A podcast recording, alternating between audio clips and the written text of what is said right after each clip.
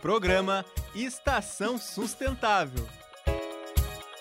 Olá, boa tarde a todos e todas. Bem-vindos à nossa Estação Sustentável. Eu sou o professor Rodrigo Silva, coordeno o curso de Gestão Ambiental.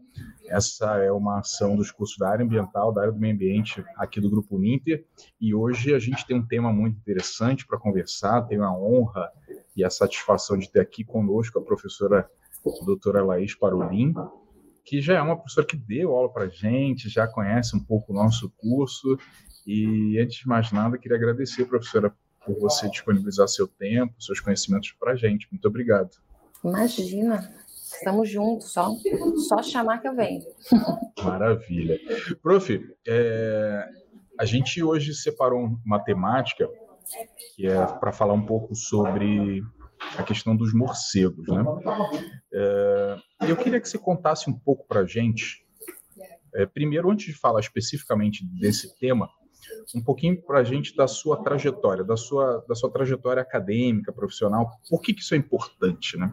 A gente tem notado é, que quando os alunos entram no curso, qualquer curso, mas principalmente os, os cursos da área ambiental, são cursos que têm uma uma gama bem grande de possibilidades de atuação.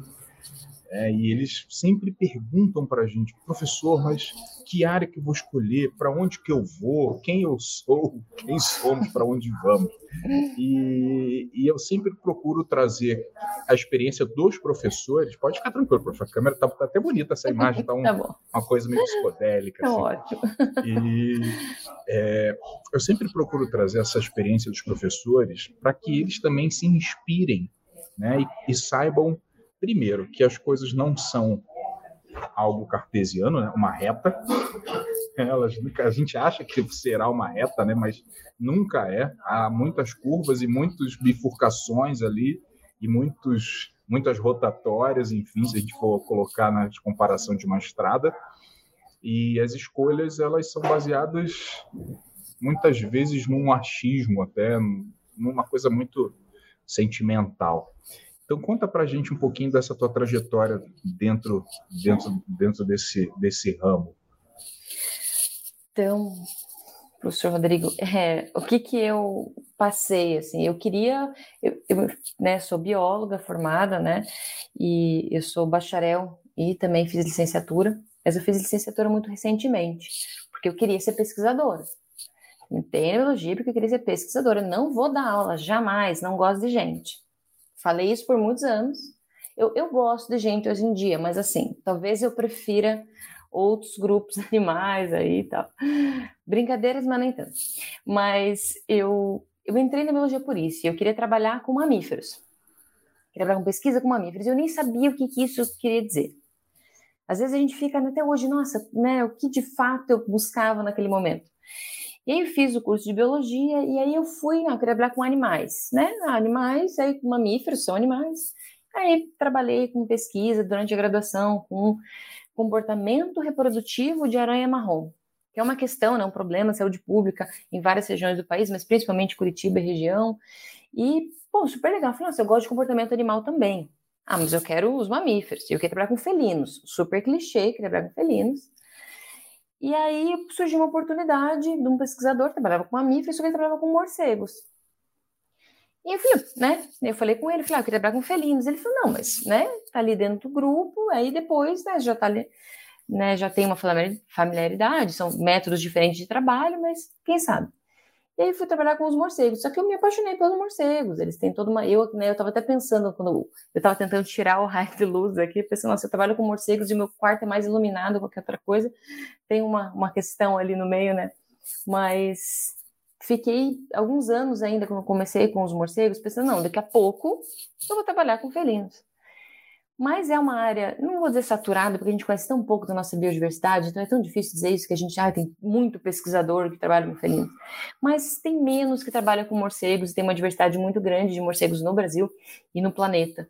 E aí eu comecei a entrar nisso. E eu gosto muito da parte ecológica, então apesar de ter um mestrado tá, de, de biologia animal, né, na zoologia, assim, é muito relacionado com a ecologia. Tá, o, me, todas as estratégias, tudo que eu pensei nas pesquisas tem a ver com ecologia, com meio ambiente, com estratégias para proteção do meio ambiente. Eu gosto muito disso, mas olhar lá atrás, eu me imaginava, é, ah, abraçando, olha aquelas, né? Abraçando um felino, ele ali, usar um dardo e ter uma, sabe, assim, e, e nem sabia para que isso. Então a gente vai e volta.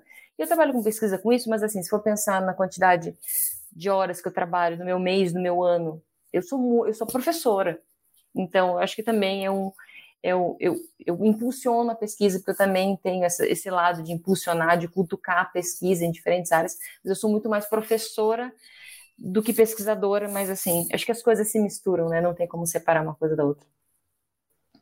Sim.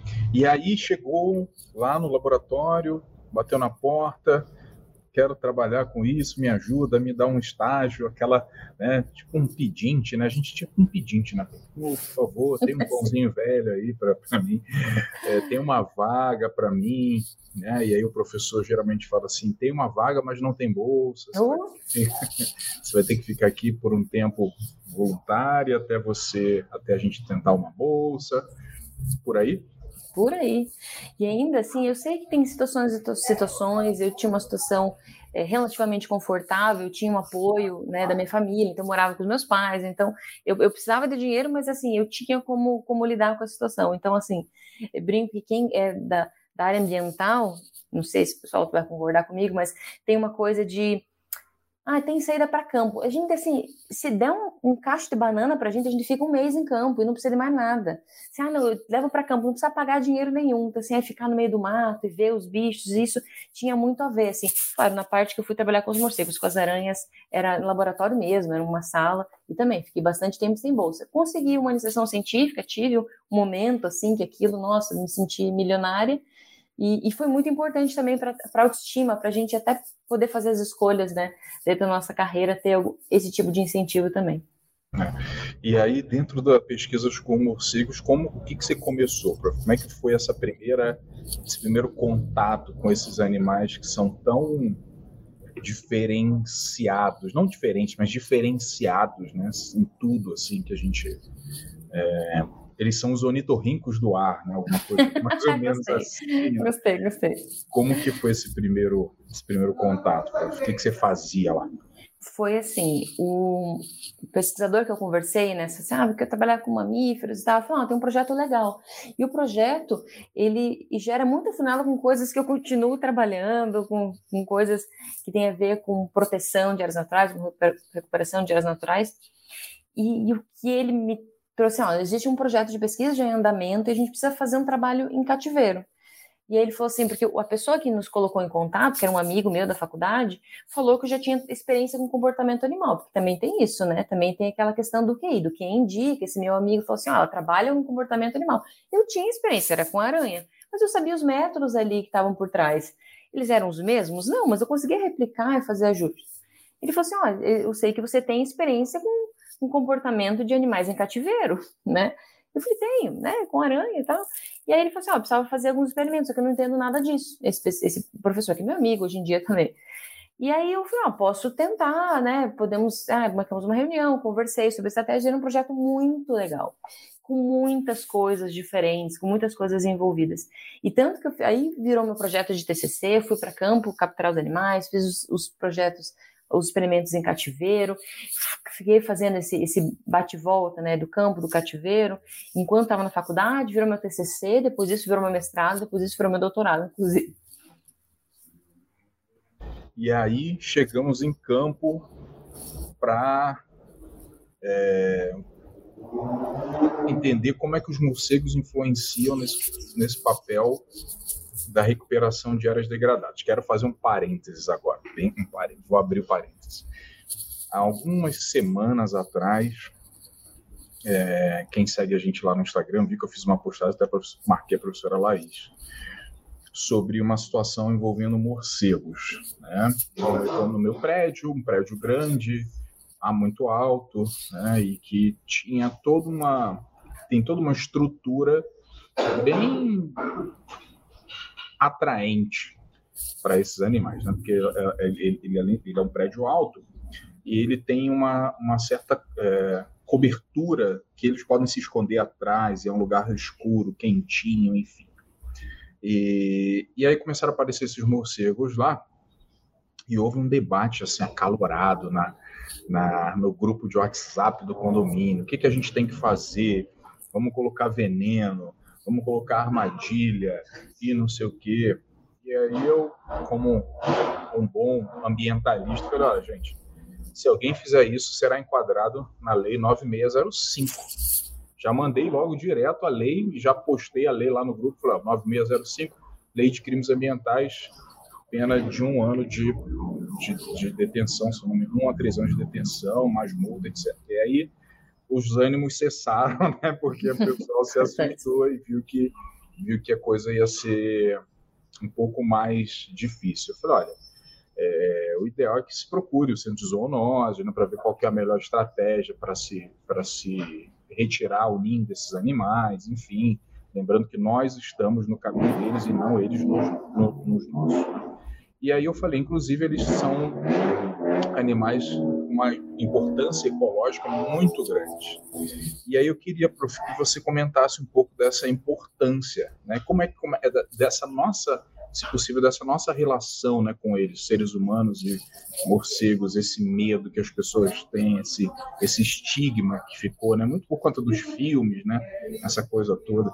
Como é que você enxerga essa essa, essa relação? Tem várias questões. Esse é um, esse é um papo assim que eu adoro ter, porque o que, que tem por trás? Nós somos um, um, primata, uma espécie de primata diurno. Então a gente entende as coisas que são diurnas, assim, eu aqui com esse sol, a gente entende. Vê um bicho aí de dia, as coisas que são noturnas a gente não entende muito, porque processo evolutivo, a gente não conviveu com esses bichos, a gente estava recluso, afastado, porque a gente não enxerga de noite. Beleza, tem te tecnologia hoje em dia, mas nós somos a mesma espécie de 200 mil anos atrás, nosso biológico está ali, né? Beleza, evolução cultural, mas muitas coisas, né? O nosso biológico, fisiológico continua o mesmo. Então a gente tem, a gente, como se fosse uma memória evolutiva, a gente carregar essas coisas, porque faz sentido a gente ter medo de algo que a gente não entende. Então, beleza, é um mamífero, a gente tem uma proximidade evolutiva. É um morcego, um mamífero, como a gente, ele é mais próximo da gente que vários outros grupos de mamíferos os morcegos são mais próximos de nós do que os morcegos são próximos dos roedores, que tem aquela coisa que morcego é rato, né? Não é? Então tem isso. Só que como ele é diferente da gente, tem uma questão da gente se enxergar e não se enxergar no morcego, a gente tem uma repulsa. Beleza, já parte daí. E tem toda uma questão de algo construído por uma questão de, de histórias, de livros, de filmes. Tem, né, eu sempre gosto de contar isso, porque assim, ah, quem que veio antes, né? O morcego vampiro ou o vampiro?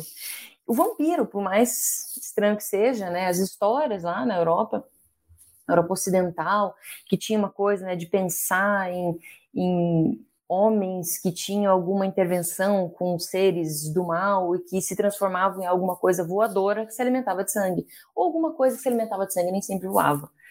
E aí, um pesquisador naturalista português veio para a América do Sul e viu um bicho e falou: Nossa, que, que, que doido esse bicho. Esse bicho é noturno, né? Que é um morcego, já se conheceu um morcego. Esse bicho é noturno, é um morcego, só que se alimenta de sangue. Vou chamar ele de morcego vampiro. Então, na verdade, já existiam as histórias de morcegos, de morcegos vampiros, né, de vampiros, e aí ele nomeou o morcego vampiro. Então, as associações que vieram depois, até o do próprio Drácula, do próprio livro do, do, Drácula de Bram Stoker, que é o primeiro, né, que fala sobre transformar em morcegos, isso veio depois dele ter descrito a espécie. Então, essas coisas estão conectadas, então a gente tem medo por uma série de fatores. E eles não merecem esse medo. Não merecem, nossa, de longe não merecem esse medo que a gente tem dele. Eles são muito bons eles são muito bons e, e, e essa importância, prof, essa importância, então a gente tem aí essa, essa questão mais histórica, né? Eu, eu, eu comparo muito o morcego, claro, né, comparando no sentido de dessa repulsa que você falou, né? Existem muitos animais cuja repulsa é construída por uma questão social, né? Então, por exemplo, os, os sapos, é a mesma coisa, né? A pessoa vê um sapo, ai que nojo, um sapo, né? Então, ah, mas por que, que então você já já incute na cabeça de uma criança, de repente, que aquilo é nojento, que aquilo é um bicho ruim, que aquilo é um bicho que não presta e tal.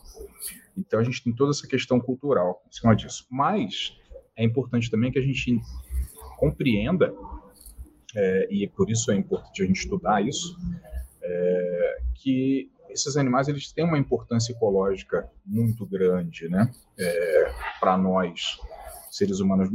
E aí, abre parênteses de novo.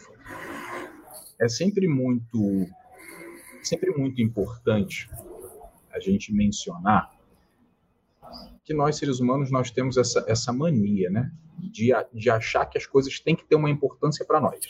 Uhum. É, é utilita, uhum. A gente é muito utilitarista, né? Então, assim, ah, o, o, qual é a importância do morcego? É ele por si. É, é, ele sozinho é importante para ele, para a comunidade dele, para a família dele, para a filha dele, né, para o filhote dele, para a mãe dele, enfim. Ele tem importância por si, né? É que nem talvez eles, quando se reúnem, falam assim, devem olhar para a gente e falar, o que, que esses caras, o que, que esses humanos, o que, que esses caras fazem para o mundo? Né? Eles fazem nada de bom, só destroem as coisas. Mas, fechando parênteses, é, existe a questão dessa importância ecológica, né? E eu queria, prof, que você falasse um pouquinho para as pessoas entenderem a importância ecológica dos morcegos, essa coisa relacionada com, com, a, com as doenças, né? o morcego transmite doença, o morcego é um rato de asa, o morcego, né, faz mal, é um bicho nojento. Enfim, qual é a importância dele para o ecossistema, para o equilíbrio ecossistêmico? Essa a gente tem essa coisa né de, de do para que que serve né é bem comum eu sempre pergunto você ah para que que serve tal coisa para que serve eu quando eu tô um pouquinho mais mamorado eu faço eu devolvo a pergunta para que que você para que serve você a sua existência né? a pessoa gera uma reflexão, leva para terapia, porque é importante a gente fazer isso também, esse movimento. Mas, assim, de forma geral, o grupo dos morcegos, ele é bem... Eu sou suspeita, mas vamos lá, eu vou, vou ser bem verdadeira, não tô, não tô colocando nenhuma inverdade aqui. Os morcegos têm uma, uma importância, porque até dentro do grupo dos mamíferos, ele é, é o grupo com maior diversidade alimentar. E quando a gente pensa nessas coisas de qualquer função, a gente sempre pensa nesses processos ecológicos de alimentação alimentação, quem come o quê, né? Ah, qual é o lugar na cadeia trófica.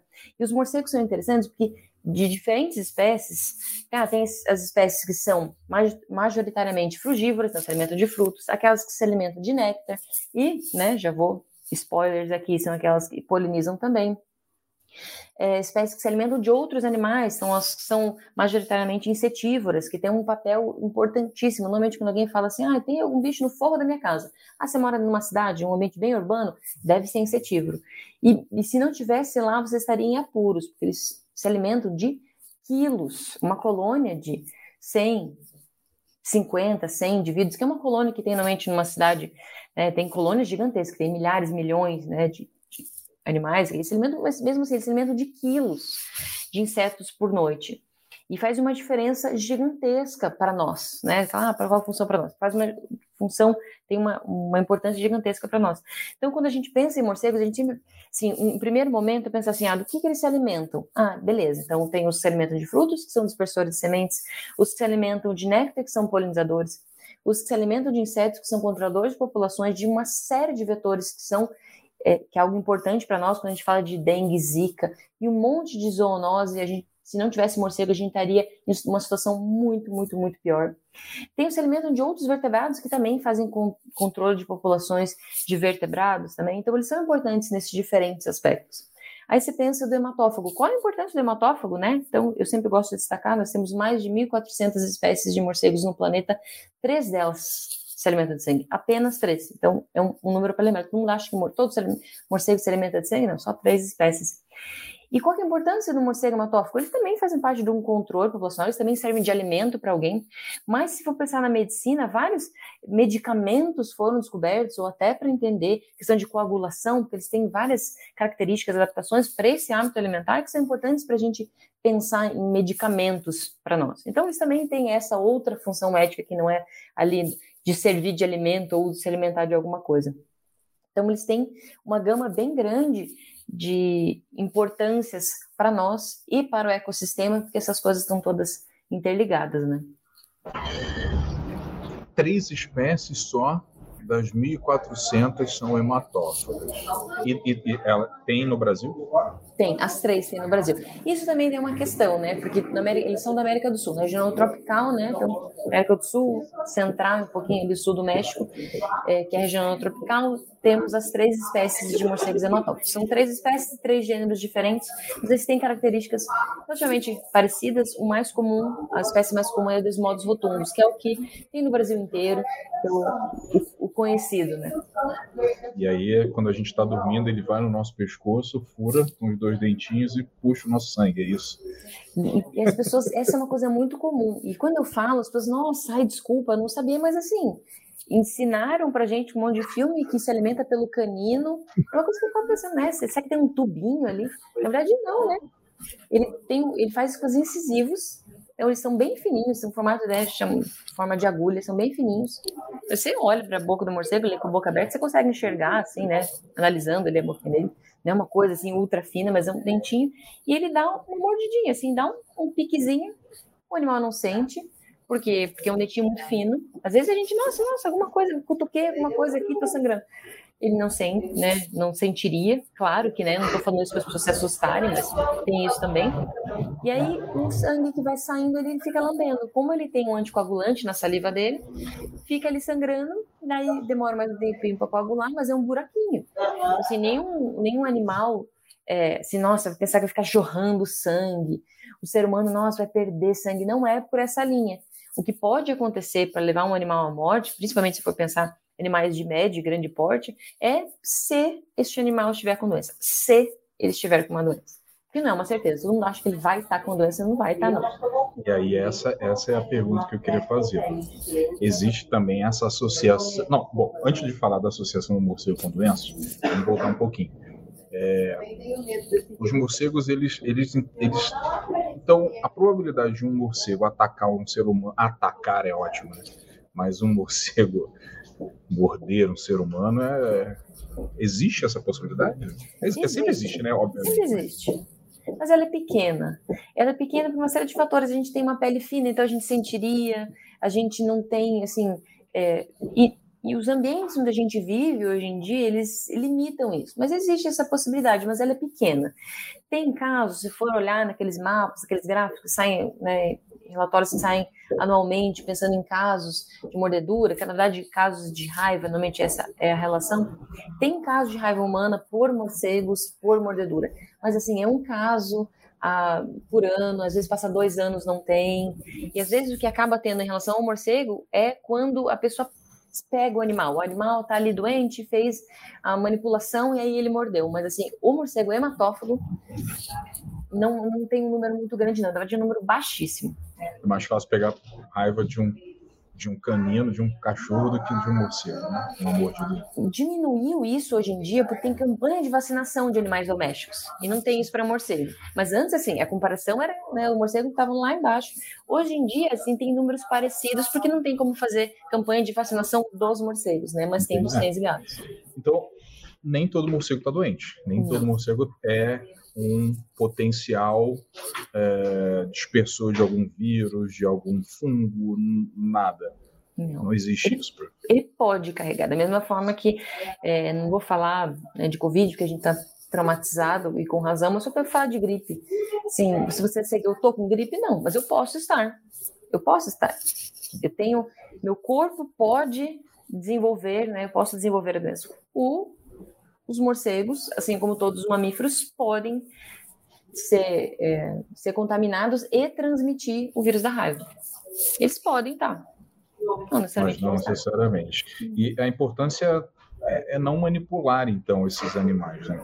Isso é muito Exato. importante também, né? É, a gente vê muito essa esse costume, né, das pessoas quererem manipular o animal e, e eu acho que também tem, tem uma questão muito relacionada com, com essa coisa de, de da TV, né, desses programas. Eu sempre falo um pouco desses programas mais sensacionalistas de animais, né? Uhum. É aquele apresentador famoso, né, que uhum. gosta de abraçar, que nem você falou, abraçar a onça, beijar o tamanduá, né, lamber o sapo, mas é, são animais, é, é, importante dizer, né, porque são animais silvestres, uhum. Uhum. são animais silvestres, então eles estão num ecossistema que é diferente do ecossistema de uma cidade, né? É, eles convivem com, com outros organismos e com outros micro-organismos que de repente das quais a gente não tem uma imunidade desenvolvida uhum, para uhum. isso. E, e é sempre importante destacar que a manipulação de animais silvestres deve ser feita por pessoas qualificadas, né, prof? Exatamente. Capacitadas, com treinamento para isso, com é, vacinas adequadas para isso, que saibam fazer, porque também tem uma coisa, né? Eles podem carregar coisas que a gente não sabe lidar, um tipo de doença, e vice-versa. Assim, eu que trabalho com morcegos, muitas vezes as pessoas assim, ah, Covid, né? Nossa, que, vamos, como vão ser os trabalhos de campo, como é que vai ser isso. E a gente já, já tem uma série de EPIs, de, né, de equipamentos de proteção individual que a gente precisa usar para utilizar os animais, mas aumentou até por uma questão de, olha, a gente não pode carregar esses vírus e, faz, e levar esses vírus para esses animais. Porque a gente pode dizimar populações e, e destruir espécies, acabar com espécies, porque a gente está levando a doença para esses animais e que eles podem levar isso pro, lá para sua colônia e, e, diferentes coisas acontecerem. Então, a manipulação deve acontecer só para quem entende disso. Às vezes as pessoas até na melhor das intenções. Sim, eu recebo muita mensagem, mais do que às vezes as pessoas imaginam, mensagem, ligação de, olha, estou com um morcego aqui em casa, o que, eu faço? E, ah, assim, as, o que fazer não é uma coisa muito simples. Não tem assim, ah, a gente solta ele, coloca ali, ele vai sair voando. Às vezes não acontece. E eu nunca falo pegue o animal, nunca, jamais, nem para ex-aluno, nem para pessoa que já que eu sei que é formada na biologia, mas às vezes não tem muito o manejo, né? Eu trabalho principalmente com estudantes de, do curso de biologia, então tem uma um medo, porque assim, ele pode se machucar, pode carregar um vírus, pode. Então, não fazer isso. Isso não deve acontecer para nenhum para nenhuma espécie animal, silvestre, né, principalmente. Porque a gente não sabe o que pode acontecer, isso pode trazer um problema para nós e para aqueles animais, e eles não têm culpa das nossas ações, das nossas escolhas, de quem a gente pensa que é. Né? Sim. E a gente está se encaminhando para o finalzinho, mas já dando um, uma água na boca para o pessoal, prof. Recuperação de áreas naturais com os morcegos. Isso, isso já é algo bem estudado, já é algo bem estabelecido. É, isso varia muito de região para região, de animal para animal. É, existe uma forma de fazer isso de maneira controlada ou isso é feito naturalmente pelos, por esses animais? Como conta um pouquinho para a gente fazer um, um pupurrizinho aí do que, que, que nós temos nessa situação. É sempre difícil dizer que a gente sabe bastante sobre alguma coisa na área ambiental, né? Mas, assim, existem já bons indicadores, bons indícios do que, que a gente pode fazer utilizando morcegos para isso. Assim, e aí, falando de utilitarismo que você falou, é bem nessa linha. Claro que eu não vou falar para ele ir lá e ele vai fazer isso. Ele vai fazer isso naturalmente, mas a gente pode incrementar esse processo para que eles cheguem em áreas, vão em áreas que estão degradadas e eles levem sementes. Eles vão levar sementes porque eles, né, morcegos frugívoros se alimentam de frutos, engolem sementes. Então, se eles estiverem cruzando, andando, por, né, voando por algum ambiente e eles forem atraídos para esse ambiente, eles vão eventualmente carregar sementes, sementes que eles se alimentam de uma série assim, de dezenas de espécies de plantas e plantas pioneiras, são aquelas primeiras a chegar no ambiente, né, para para iniciar o processo de, de restauração de uma área, no processo de sucessão natural e tem como atrair esses morcegos, porque a forma que eles percebem, eles se movimentam no ambiente é muito peculiar. E não é peculiar, a gente faz isso também, só que eles são bem especializados para fazer isso, então tem como atrair eles para fazer isso. E, e, a gente já tem bons, um bom caminho, na verdade, um caminho bem, bem trilhado para como atrair, como fazer para atrair isso, de que forma, de uma forma relativamente sustentável, porque também não dá para a gente fazer assim, ah, vou atrair eles, aí você, você abre um buraco para tapar em outro, né? Assim, ah, vou atrair ele com uma, um fruto. Tirar um fruto e atrair ele para ele dispersar semente para crescer o fruto. Não faz sentido, né? A matemática ali não fecha. Então, mas eles, a gente pode fazer isso, já tem um caminho ali, eu tô envolvida ali um bom tanto nesses estudos para a gente trilhou, um grupo de pesquisa trilhou para utilizar os morcegos para isso, sem assim tirar eles do caminho deles, do que eles normalmente fazem no, no dia a dia deles, não na noite deles. É, mas isso, isso, obviamente, o, o, animal ele precisa ser um animal nativo ali da região, né? Ele precisa ser da fauna nativa. Não é que vocês vão trazer, trazê-los, entre aspas, engaiolados e vão, vão soltar eles ali, tipo um pombo correio, né? Não, assim. não, não. Eles vão estar na área, eles vão estar fazendo o rolê deles, eles vão estar fazendo o que eles normalmente fariam, voando, buscando alimento, só que assim, em vez de ele só passar por aqui, ó, ele vai gastar um pouquinho mais nesse lugar aqui, que esse lugar tá degradado. Essa é a lógica, assim. Não é tirar eles das rotas deles, é deixar eles perdidos, tirar, engaiolar, nada disso. Assim, é um processo natural com um incremento ali, assim, só um, um incrementinho para eles ficarem um pouquinho mais numa área, depois eles seguem o caminho deles. E um pouquinho, eu digo minutos, minutos, e eles seguem o caminho deles. Então, existe essa possibilidade, né, desse, desse manejo, vocês, eu não gosto dessa palavra, mas nesse caso talvez seja que mais cabe, essa manipulação de deixar os animais ali um pouco mais de tempo naquela região, possibilitando maior dispersão de sementes, de pólen, etc. Existe, existe, existe. Esses Inclusive, e aí, né, a gente faz, faz já o merchan para a aula daqui a pouco.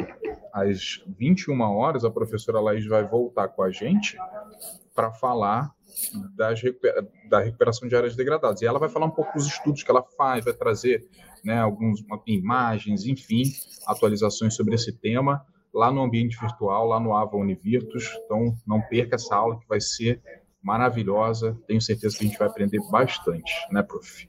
Opa, tomara. Vamos sim. Prof, muito obrigado. Obrigado Imagina. por você estar aqui com a gente mais uma vez.